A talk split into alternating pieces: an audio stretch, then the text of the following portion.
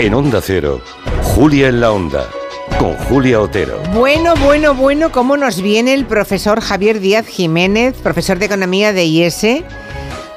He visto una fotografía, está en Madrid, yo no le estoy viendo, pero los compañeros os han pasado la fotografía con una americana verde, bueno, llena de motivos navideños. Profesor, buenas tardes. Buenas tardes, es Navidad y... Pero eres tremendo, no sabía que tenías esas veleidades. Pues es que... Con el vestuario. Me, gusta la Navidad y, no sé, me gusta lucir mis chaquetas, esta es pues de temporada, ¿no? Bueno, de tan, bueno sí, de, 15 días, ¿no? pero bueno, está bien, no está mal. 15 días. En cambio, Gonzalo Bernardo viene con, bueno, pues con un pullover de color beige, sobre una camisa de color azul cielo, viene... Pero Julia, ¿tú sabes cómo yo... normal, o sea... ¿Sabes cómo debería ir yo? A ver, ¿cómo? Según mi mujer, de negro o de azul marino. Eh, porque es enemiga de los colores, sobre todo que no destaques, que no se note, que no se te vea ya. O sea, una americana como la del profesor Díaz Jiménez, tu mujer no te la dejaría poner. Mira, yo, una de las cosas que más me revientan es cuando ponte lo que quieras y ya me pongo lo que quieras y me dicen, esto no. Pero eso es culpa tuya, Gonzalo. No, eh, es, es, culpa de que soy un... ¿A quién se... vamos a ver, ¿a quién se le ocurre que te tenga que vestir tu mujer? no, no, no, no, no. ¿Te vistes tú? No, no, yo me he visto, pero para no discutir... Pero, te importa, su, pero te importa su criterio, digamos. Hoy tanto. Bueno, en, casa del profesor Díaz Jiménez, en cambio, no tienen... El criterio que tienen se lo guardan, ¿o qué? Sí, no hay restricciones. Eh. No hay restricciones. Cada uno va como quiere, ¿no? A veces, a veces Chris levanta una ceja, pero vamos, eh, todo muy llevadero y yo no hago mi caso y ya está. Bueno, no pensaba yo aquí acabar hablando de las señoras de los especialistas económicos, pero bueno, salió el tema así al bies y lo abordamos. Bueno, decisión del gobierno de entrar como accionista en Telefónica, no el gobierno, sino el Estado, claro, haciéndose con el 10% de la compañía, porque de esa forma pues se reduce la capacidad que pueda tener la compañía saudí de telecomunicaciones dentro de una empresa tan estratégica e importante para España como es Telefónica. Me gustaría saber qué, qué opináis, porque lo que sí es cierto es que España es un poco la excepción. Eh, hay otros países europeos que han reservado la potestad que tiene el Estado sobre esas compañías que son estratégicas. Aquí no, aquí nos lo vendimos todo. aquí primero empezó en el caso de Telefónica, creo recordar Felipe González, privatizando una parte, luego llegó el PP de Aznar y lo privatizó todo al 100%. Nos cuento los recuerdos que tengo yo de la privatización al 100% de Telefónica, que era la propietaria de esta empresa Onda Cero, ¿verdad? Pero bueno, dejemos ese tema aparcado, no sé por qué ahora me ha salido, pero claro, son eh, gratísimos recuerdos de la época. ¿Qué os parece la decisión actual del gobierno?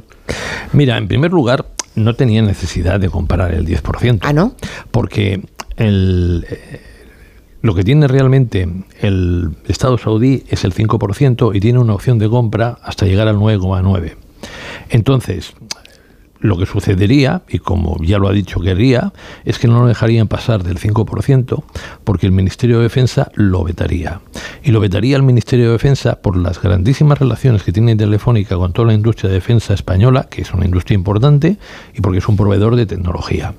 No obstante... O sea, en lugar del 10%, quieres decir que hubiéramos podido... Se hubiera quedado en el 5%. Digo, hubiéramos podido porque de alguna forma lo estamos comprando entre todos esto, Sí, sí, ¿eh? sí, sí. O sea, es, del Estado, de todos. No, no, no, no. No, no hacía falta comprarlo. ¿El 10% no? No el hacía falta. Eh, como, como los saudíes se quedaban en el 5... Con un 5,5 ya estaría. No tienen derecho a estar en, en el el Consejo de Administración y a partir de no estar en el Consejo de Administración son un socio inversor que no se entera necesariamente de nada más que no se entere el típico accionista de Telefónica. Dicho esto, a mí me parece muy bien que la hayan comprado. es que sí. Porque a mí lo que me pareció mal es que lo privatizaran. Porque se privatizó Argentaria, se privatizó Endesa, se privatizó Telefónica y sencillamente porque en, en, Europa había el credo del libre mercado y que el Estado era malo, malísimo, que no podía ser propietario de ninguna empresa y había que dar negocio al sector privado. Ahora Europa se arrepiente. Hombre, se vendió a los amiguitos, claro, todas las empresas Oye, fíjate, Francisco González, presidente de Argentaria, que no sabía nada de banca, Villalonga, presidente de, de Telefónica, cuyo gran historia en materia de telecomunicaciones era haber, era haber ido al mismo colegio que José María Aznar y así se hizo en su momento. Entonces, a mí esta historia de hacer el primo en Europa, que la administración, por ejemplo en China, por ejemplo en Estados Unidos, invierte en tecnología y favorece a las empresas y les hace ser más competitivas y aquí no, aquí hemos de coger y hemos de creer en el credo y todos los días rezar ese credo, pues a mí el credo del libre mercado me parece mm. una gran equivocación. Y a, bueno, mí me ha parecido francamente mal. ¿A ti te ha parecido mal? pero francamente mal. Ni el 5, ni el 3, ni el 2, ni el 1, ni nada. No sé qué pinta. ¿Pero qué tienes en contra? ¿Qué tienes en contra? Yo no sé por qué yo, que soy el, el, propietario, el nuevo propietario de Telefónica, soy yo, como todos los demás contribuyentes españoles. No es el Estado que no es nadie. Somos los contribuyentes. ¿no? sí, claro yo no quiero comprar acciones de Telefónica. ¿Yo por qué tengo que comprar acciones de Telefónica? Si tiene un problema el, el, ejército o el, no, las Fuerzas Armadas españolas con los datos, pues que, que, los gestione como tenga que gestionarlos. ¿Cuál es este argumento de que el Estado tiene que estar comprando acciones de una empresa? ¿Pero no te parece peligroso estar en pues, manos de los saudíes? No, me, da totalmente igual.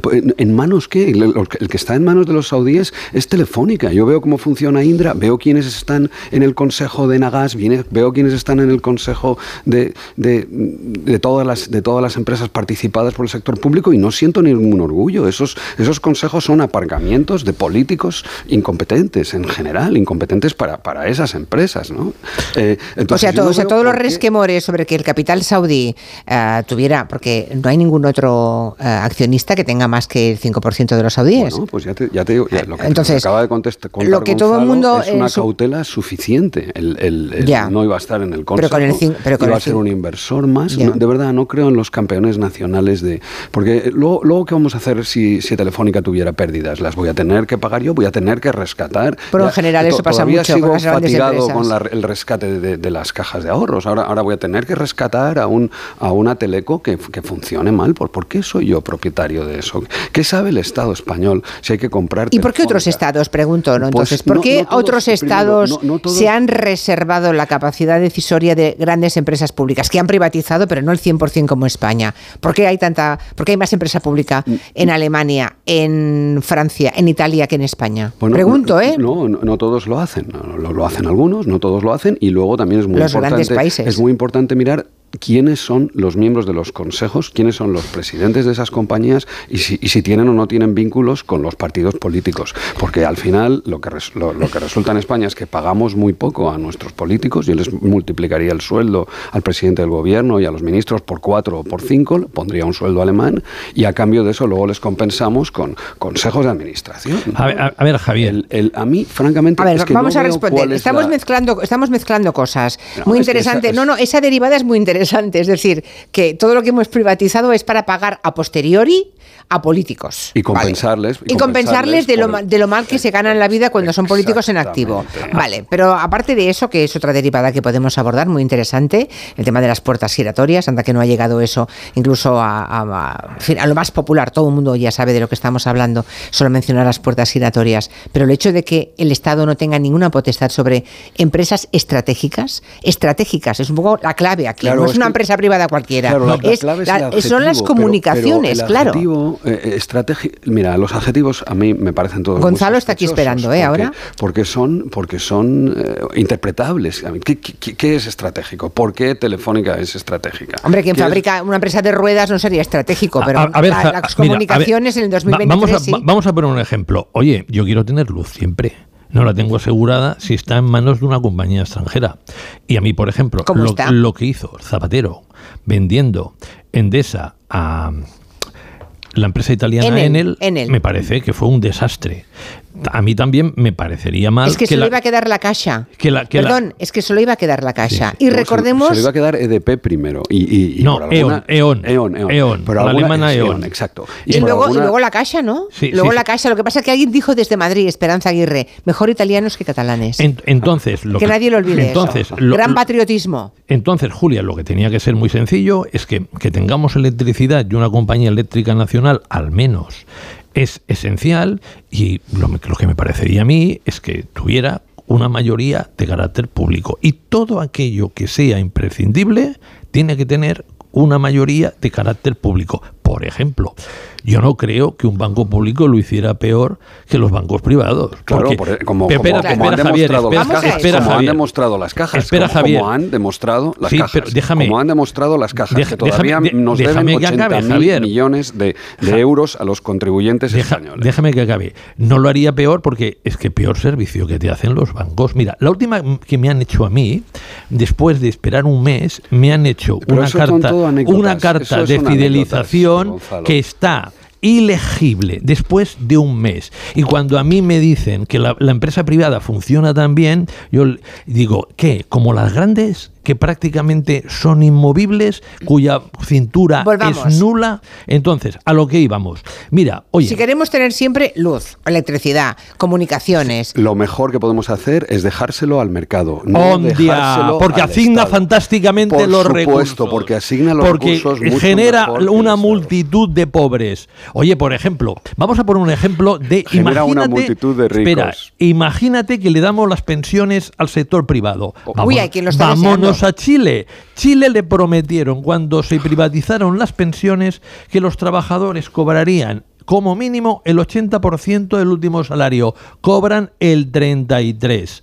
A mí en los últimos 40 años hemos visto continuadas privatizaciones. Lo único que han servido esta privatización, privatizaciones, por ejemplo, en Rusia, es para que una parte de la gente poquitos, fueran muy ricos y para que muchos continuaran en la pobreza. A mí, que, el amiguito, porque he estado con él en el colegio, que porque me hace la pelota, por lo que sea al político, se le dé una gran mm. empresa y cobre eh, millones de euros. y déjame que acabe, Javier. Eso no ha ocurrido, eso solo pasa en las públicas. Mira quién está en el consejo de Indra, mira quién está en el consejo de Red Eléctrica, mira quién está en el consejo de Nagas. las, en las empresas privadas, los, los consejeros los ponen los accionistas, los propietarios, no los amiguetes de los amigos de mis amigos, de los otros amigos, ¿no? El que está contando, el que está contando una película. a ver, yo creo que los oyentes que os siguen todas las semanas ya saben que tenéis dos formas de ver el mundo. A veces coincidís, pocas veces, pero a veces coincidís y otras está claro que no. Está, claro, está, claro que Javier Díaz Jiménez considera que el mercado siempre encuentra soluciones para todo y que Gonzalo bueno, Para todo, para todo no, pero para esto sí.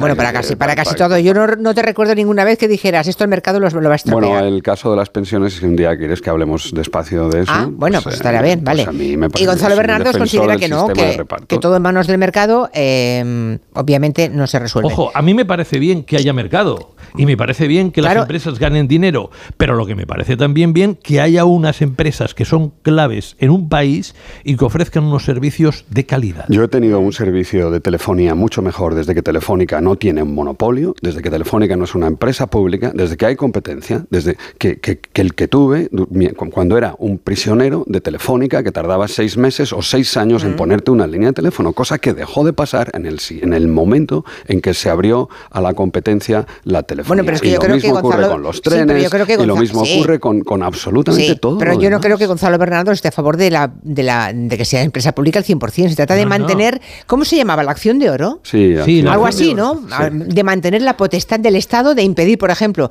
que, que Arabia Saudí se haga, bueno, tenga mm, capacidad, capacidad decisoria. por ejemplo, los americanos en Estados Unidos eh, ¿podría entrar el capital saudí a una empresa estratégica?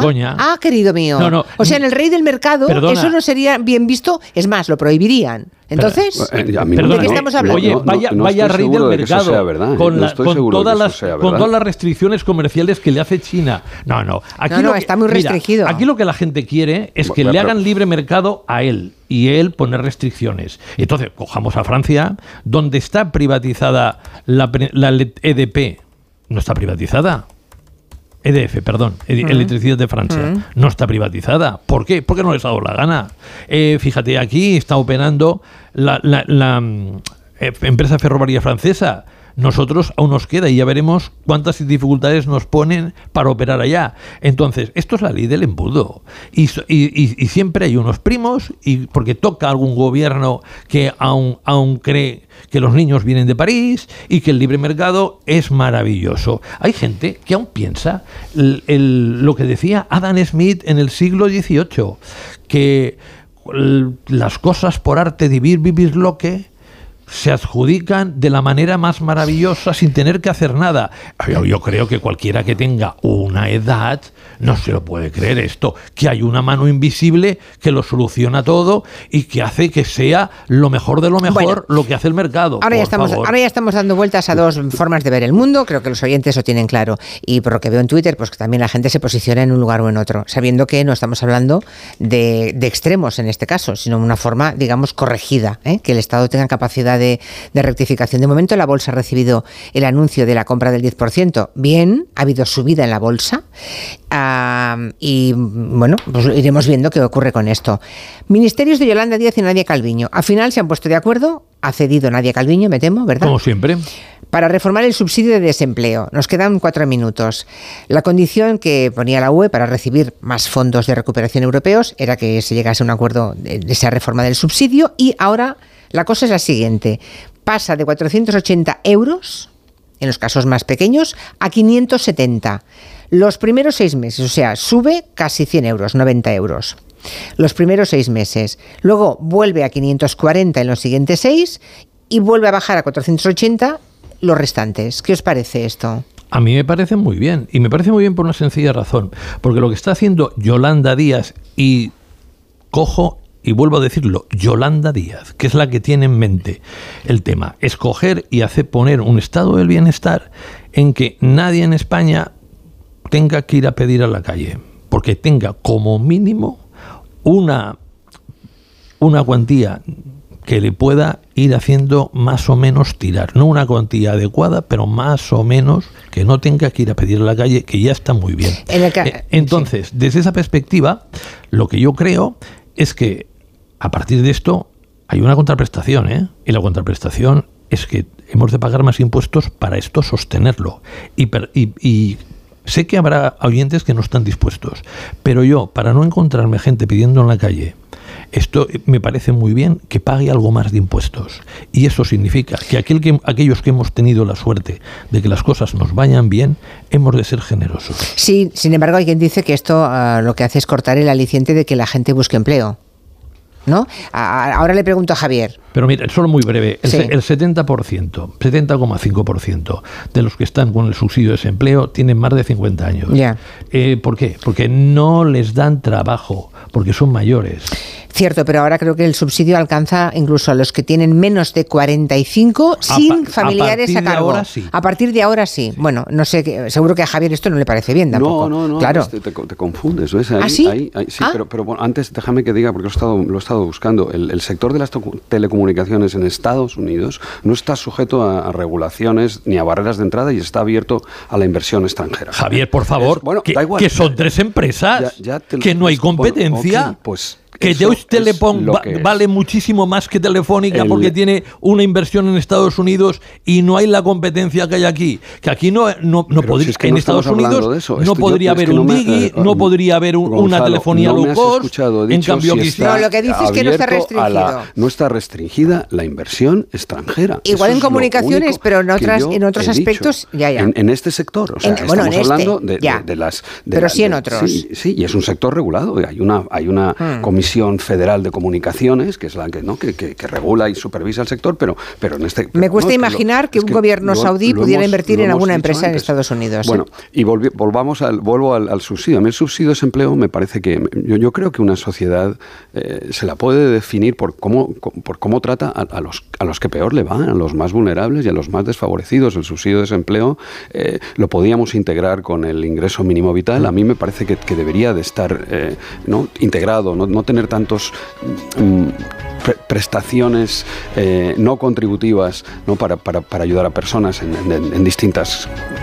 Circunstancias, ¿no? Pero, pero en principio no, me parece una mala idea. Quizá yo hubiera sido más, más agresivo con el, la caída. La caída, o sea, empezar con más y que cayera más rápidamente. repartirlo de otra manera para, para, evitar que, para, para, no dar un incentivo a que, a que las personas se enquisten ahí. Aquellas que no tengan otra solución, pues, pues eh, porque sean mayores, por, por las razones que fueren, ¿no? O sea, que por sus circunstancias particulares, pues yo ahí no tengo nada que objetar. Pues me quedan un montón de temas pendientes, pero ¿habéis comprado ya la comida de Navidad?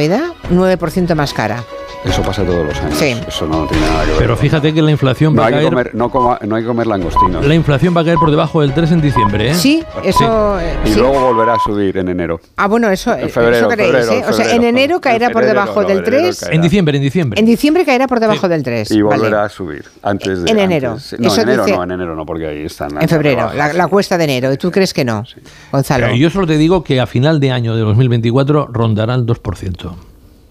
La cosa está tan mal en Europa, está tan mal en Europa y en el mundo que el principal problema no es la inflación, es el crecimiento económico. Bueno, pues nada, lo apuntamos. Ya. Yo ahí coincido, ¿eh? que el crecimiento me preocupa más que la inflación. Coincido indudablemente con Gonzalo. Oye, que estamos invadiendo el tiempo de los informativos. Que tengáis muy buena feliz y feliz Navidad, queridos míos y que nos traigan riquezas el próximo año. No, no, no, individualmente como país, que nos vaya bien económicamente. Gracias a los dos y hasta el año que viene. Muchas gracias. Muchas gracias y muy buena Navidad a todos los oyentes. se la merecen. Noticias de las cuatro, las tres de las cinco, las cuatro en Canarias.